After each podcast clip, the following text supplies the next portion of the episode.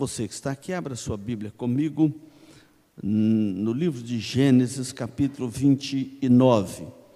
Estamos expondo este livro de Gênesis aqui com a igreja e no domingo passado nós olhando aqui, expondo o capítulo 28 de Gênesis, quando Jacó está fugindo da casa de seu pai, depois de ter enganado seu pai, seu irmão, e ele agora tem que fugir da ira do seu irmão.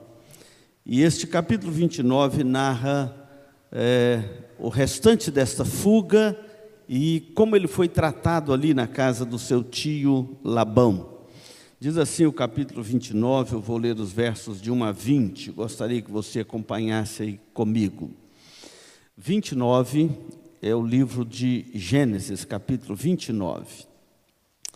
Pôs-se Jacó a caminho e foi à terra do Oriente, do povo do Oriente. Olhou e eis um poço no campo e três rebanhos de ovelhas deitados junto dele, porque daquele poço davam de beber aos rebanhos. E havia grande pedra que tapava a boca do poço. Ajuntavam-se ali todos os rebanhos, os pastores removiam a pedra de, da boca do poço, davam de beber as ovelhas e tornavam a colocá-la no seu devido lugar. Perguntou-lhe Jacó: Meus irmãos, de onde sois? Responderam: Somos de Arã. Perguntou-lhe: Conheceis a Labão, filho de Naor? Responderam: Conhecemos. Ele está bom? Perguntou ainda Jacó. Responderam: Está bom. Raquel, sua filha, vem vindo aí com as ovelhas. Então lhes disse: É ainda pleno dia, não é tempo de recolher os rebanhos, dai de beber às ovelhas e ide apacentá-las. Não podemos, responderam eles. Então, enquanto não se ajuntarem todos os rebanhos e seja removida a pedra da boca do poço e lhes demos de beber. Falava-lhes ainda quando chegou Raquel com as ovelhas de seu pai, porque era pastora. Tendo visto Jacó a Raquel, filha de Labão, irmão de sua mãe, e as ovelhas de Labão, chegou-se, removeu a pedra da boca do poço e deu de beber ao rebanho de Labão, irmão de sua mãe. Feito isto, beijou, Jacó beijou a Raquel e ergueram a voz, erguendo a voz, chorou. Então tomou Jacó a Raquel, é, contou Jacó a Raquel que ele era parente de seu pai, pois era filho de Rebeca. Ela correu e o comunicou a seu pai. Tendo Labão ouvido as novas de Jacó, filho de sua irmã, correu-lhe e ao encontro abraçou, beijou e o levou para casa. E contou Jacó a Labão os acontecimentos da sua viagem. Disse-lhe Labão: De fato és osso de minha, é, és meu osso e minha carne.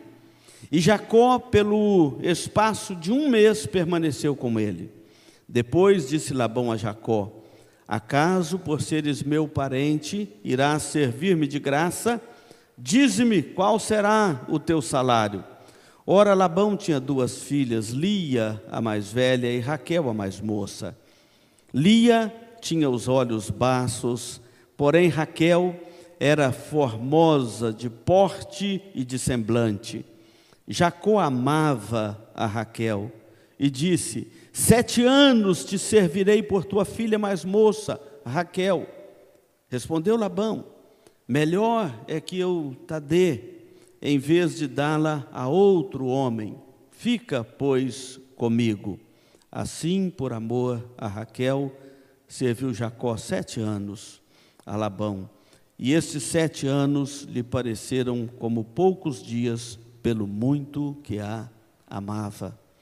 Senhor Deus, nós lemos a tua palavra, a tua palavra transmite aquilo que o Senhor quer nos ensinar para a nossa comunhão com o Senhor. Bendito e exaltado é o teu nome. Ajuda-nos a compreendermos a palavra do Senhor, porque é dela que emana a luz do céu. Dá-nos graça para entender o teu plano, o teu projeto. Nós clamamos a ti e pedimos esta graça em nome de Jesus. Amém. Nós lemos no capítulo 28 que fazia parte, faz parte da promessa do Senhor agora com Jacó, que ele haveria de fazer companhia a Jacó. 28, 15 fala assim: Eis que eu estou convosco, eis que eu estou contigo, e te guardarei por onde quer que fores, e te farei voltar à terra, para porque não te desampararei até cumprir aquilo que te hei referido. Eis que eu estou convosco. A grande segurança da alma de qualquer um de nós aqui é se tivermos na nossa caminhada esta convicção: o Senhor está conosco. Quando o general Wright ia sair para a guerra, alguém lhe perguntou: Você já orou para saber se o Senhor está contigo? E ele então respondeu: Não é o Senhor apenas que tem, tem que estar comigo, mas eu também tenho que estar com o Senhor. Ou seja, eu é que tenho que estar onde o Senhor está. É um dever de cada um de nós saber reconhecer que é gratidão, é louvor, é ações de graças, podemos ter a companhia do Senhor, mas é nós que temos que estar na causa dele, não é ele que vai passar para a nossa causa. Esta é a grande questão. O Senhor prometeu estar com Jacó, e este capítulo 29 começa mostrando que de fato o Senhor era com ele. O Senhor estava com ele.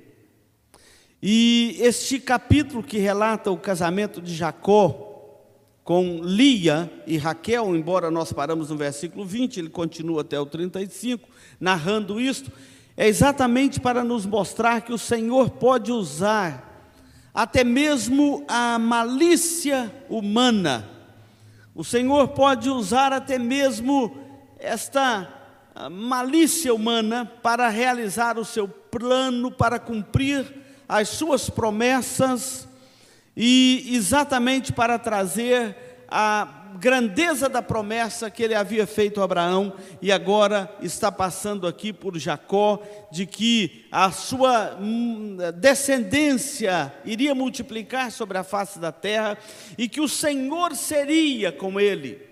O Senhor haveria de abençoá-lo, de cuidar dele e de fortalecê-lo em todos os momentos. Meus irmãos, esse texto deve nos fortalecer também, como igreja, para trazer a confiança do povo de Deus na ação soberana de Deus sobre todas as coisas. Às vezes olhamos para o mundo ao nosso redor e começamos a pensar: não, Deus esqueceu desse mundo que Ele criou. As coisas estão indo de mal a pior e não há esperança para o justo nesta terra.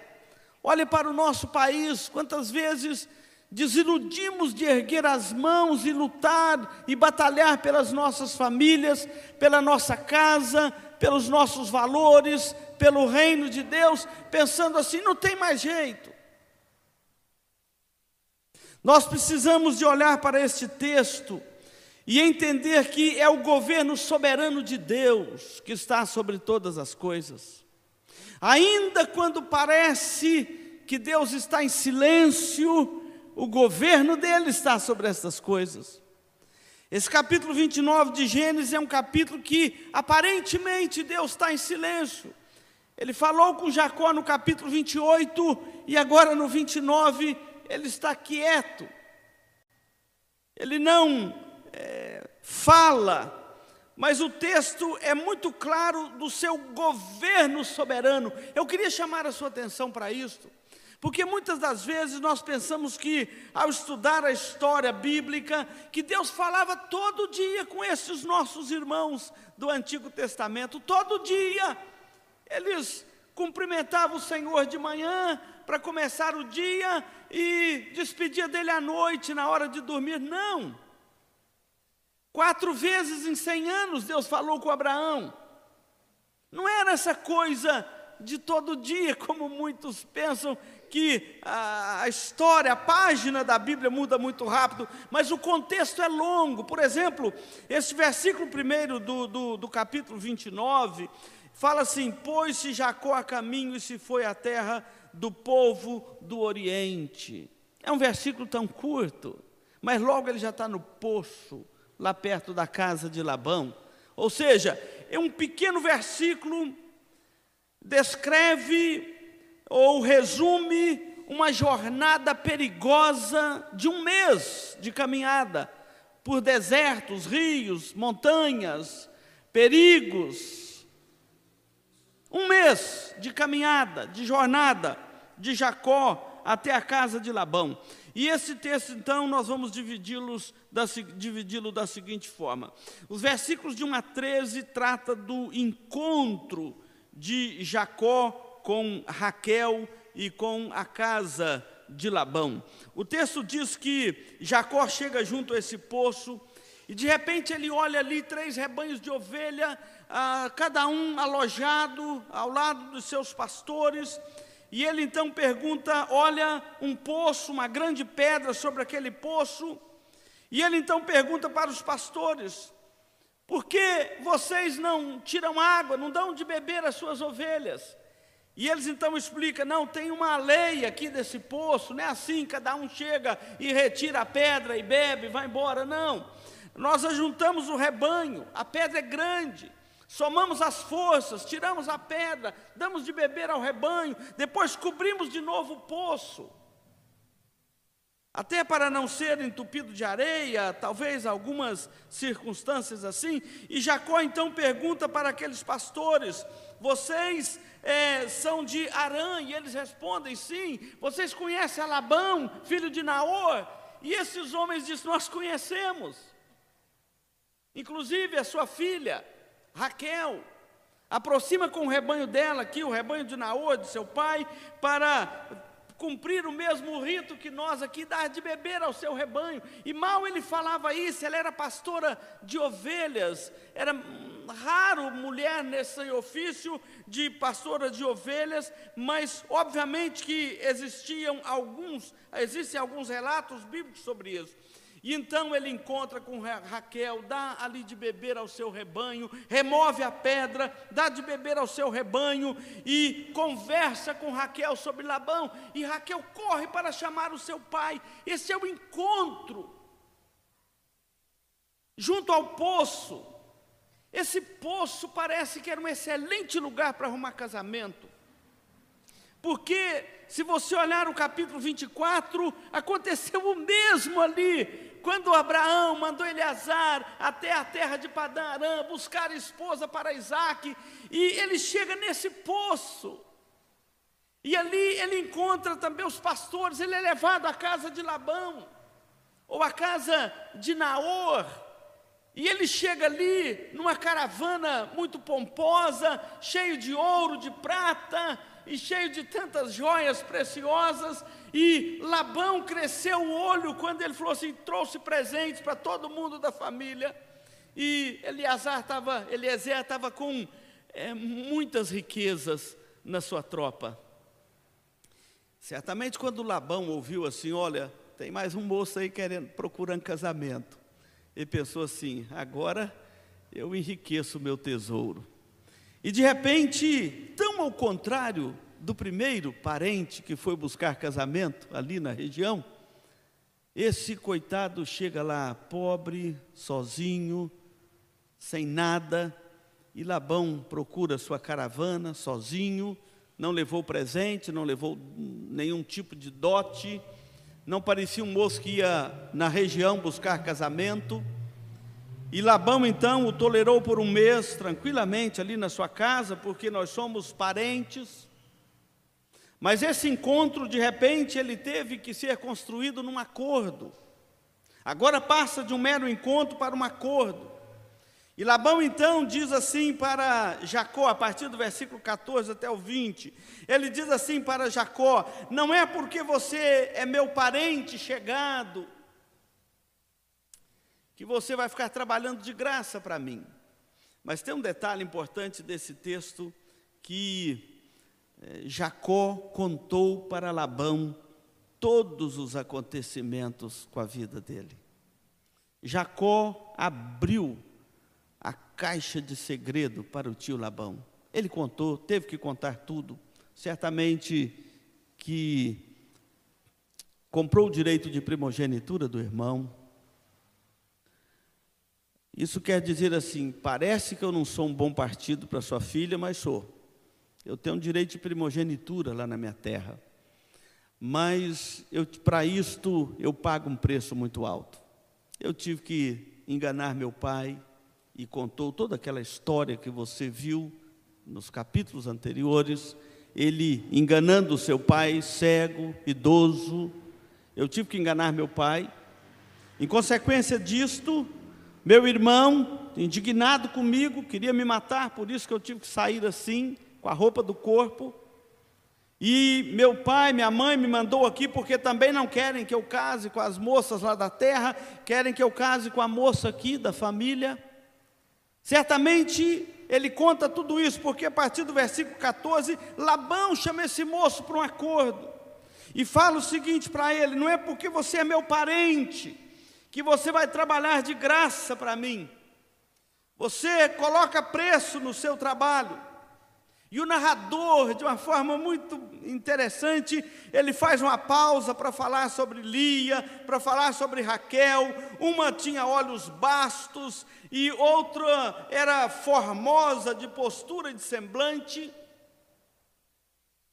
E Labão, que observa muito bem a sua casa, certamente já tinha visto que Jacó estava com a inclinação para sua filha Raquel, e a verdade é que quando ele manda Jacó colocar preço no seu serviço, Jacó fala o seguinte: sete anos te servirei pela sua filha mais nova, a Raquel.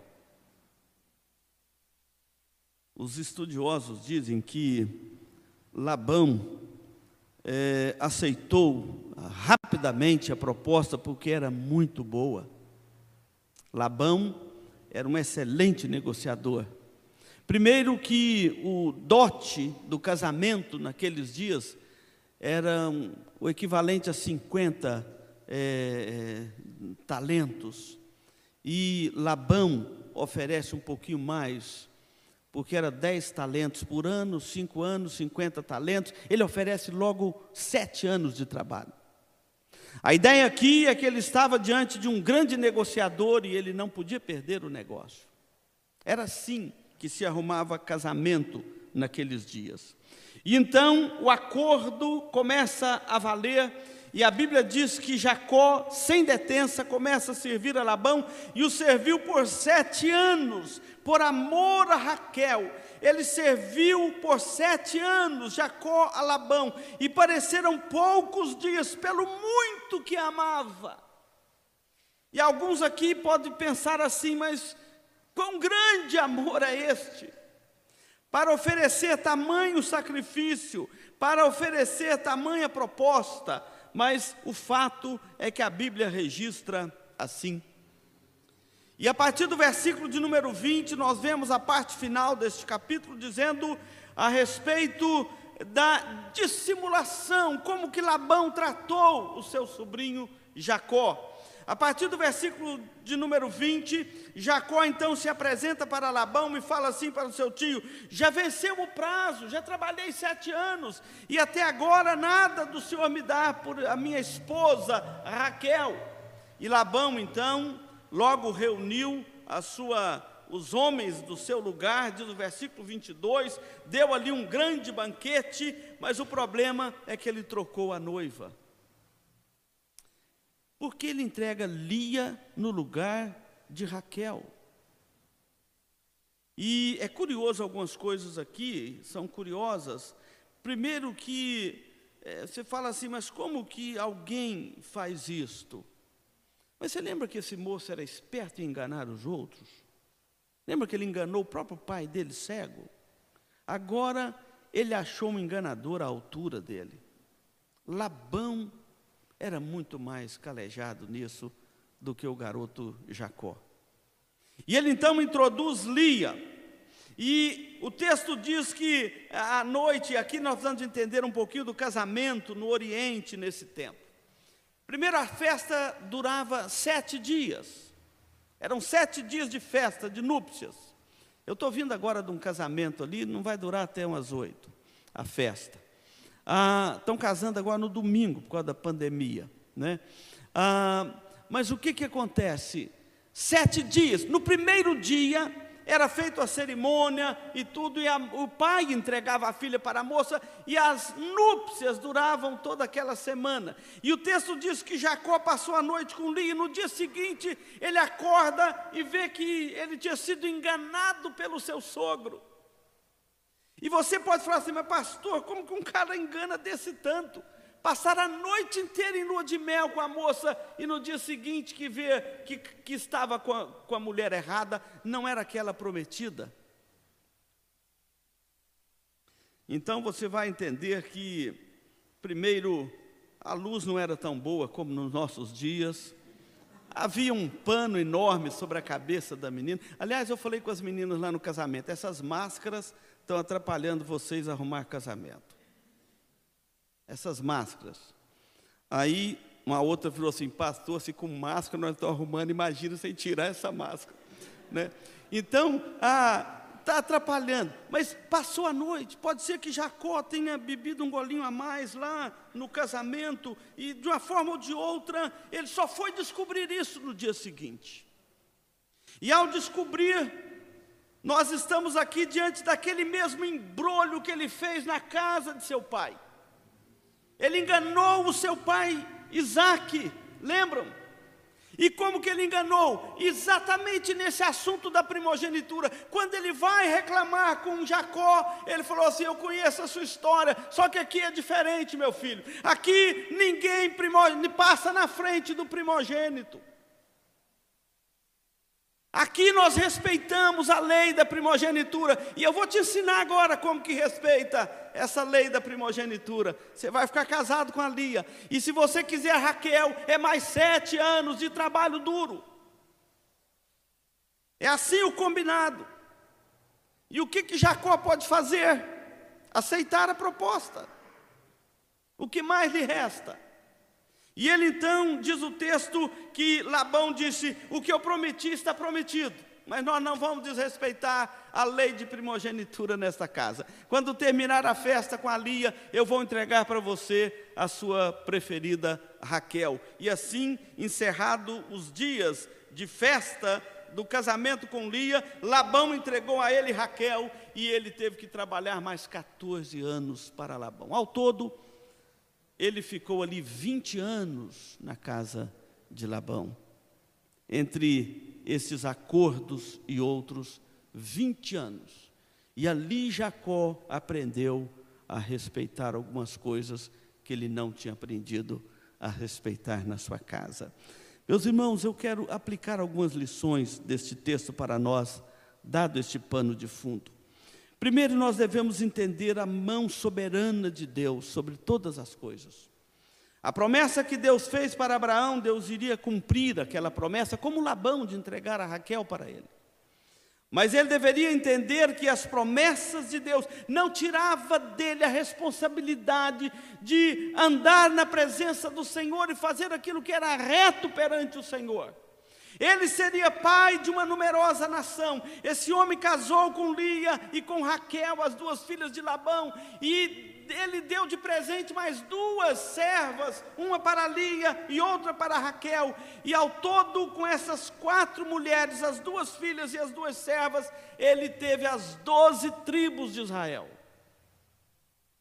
A promessa de Deus de que a nação nasceria dele, Israel, o povo da aliança, Deus cumpriu, mas ele não deixou de, de arcar com as suas consequências. Nós devemos lembrar que Deus perdoa o pecado, mas as consequências são inevitáveis. Deus perdoa o pecado, Deus mantém a sua promessa, Deus mantém a sua misericórdia, mas as consequências daquele pecado são inevitáveis. Você lembra que eu falei de sua mãe, é, Raquel, nunca mais pôde ver o seu filho, Isaac, Jacó, o seu filho preferido. Agora, ele, além de ter que respeitar o direito de primogenitura, ele estava aprendendo que o Senhor iria cumprir a sua promessa, mas isso não viria sem as suas lutas, sem as suas, a, a, é, os seus altos e baixos, isso não viria sem que ele experimentasse na pele aquilo que ele havia feito com a sua própria casa. Esse texto nos ensina ainda que Deus é soberano sobre toda a história. Não é por acaso que Jacó chega a este poço, onde ele encontra esses pastores, onde ele encontra Raquel e onde ele encontra o elo com a casa de Arão. A mão do Senhor estava sobre ele. Quando Lia tem os seus filhos, ela mesmo reconhece: do Senhor, é o Senhor, é a misericórdia de Deus sobre a nossa casa, porque Lia agora começa a ser amada pelo seu marido, de quem ela não era amada, ou por quem ela não era amada. Então, nós devemos saber que Deus cumpre as suas promessas. Ele é soberano, dirige a história, todas as coisas estão nas suas mãos. Israel teve que saber disso ao longo da história. A igreja precisa de entender isso nos nossos dias. Quando nós olhamos para o nosso tempo, parece que o mundo está em ruína e Deus em silêncio. É ateísmo para todo lado, materialismo para todo lado, secularismo invadindo mentes e corações. Parece que há um silêncio de Deus sobre todas essas coisas. A igreja precisa de saber que Deus tem um governo soberano sobre toda a terra e o seu reino é sempre eterno. Ele está governando agora todas as coisas. Você e eu estamos aqui no mundo de Deus. Nós respiramos o ar de Deus. Nós olhamos porque Deus nos dá esta graça de olharmos e vermos as coisas. Nós caminhamos porque Ele nos fortalece. Estamos vivos aqui porque Ele guardou a nossa vida e tem guardado a nossa vida. Quantos os nossos dias que já se foram, até mesmo com essa doença da Covid, gente que nós menos esperávamos. Se você está aqui agora, é porque há um Deus soberano, há um governo dele sobre a terra e que cuida das nossas vidas como lhe apraz, para o bem maior do qual ele está desenvolvendo o seu projeto nesta terra, o mundo de Deus, a terra de Deus. Devemos entender que o Deus das Escrituras, ele reina soberanamente sobre todas as coisas. E mesmo nas malícias humanas, inclusive dos ímpios ao nosso redor. Deus pode transformar isto em bênção para a vida do seu povo. Deus transforma em bênção aquele mal que é intentado contra o seu povo. Jesus, lá no Calvário, é o grande exemplo disso. Jesus, durante o seu ministério, ele é traído, ele é humilhado, o tempo todo ele é colocado à prova, na, na, sua morte, ele é traído por um dos seus discípulos, humilhado na cruz. Mas a Bíblia diz que, não obstante toda a maldade, toda a sagacidade humana, as moedas de prata que Judas o vendeu, nada disso tirou o propósito de Deus que estava sobre o seu filho, pelo que Deus o exaltou sobremaneira e lhe deu o nome que está acima de todo nome, para que ao nome de Jesus se dobre todo o joelho. Ou seja, nada que acontecer nesta terra pode perturbar o projeto eterno de Deus. Jacó é um exemplo claro disso. Pode acontecer todo tipo de enganação, todo tipo de maluquice Labão, Jacó, enganando um ao outro, essa história vai longe. Esses dois aqui, sogro e genro, ainda tem uns, ah, uns combates muito fortes aqui pela frente no livro. Mas a mão de Deus e o projeto de Deus continua o mesmo. A terra pode estar bagunçada, mas o céu continua com seu governo soberano sobre esta terra. Que Deus nos ajude a entender isso por sua graça e por sua misericórdia. Amém?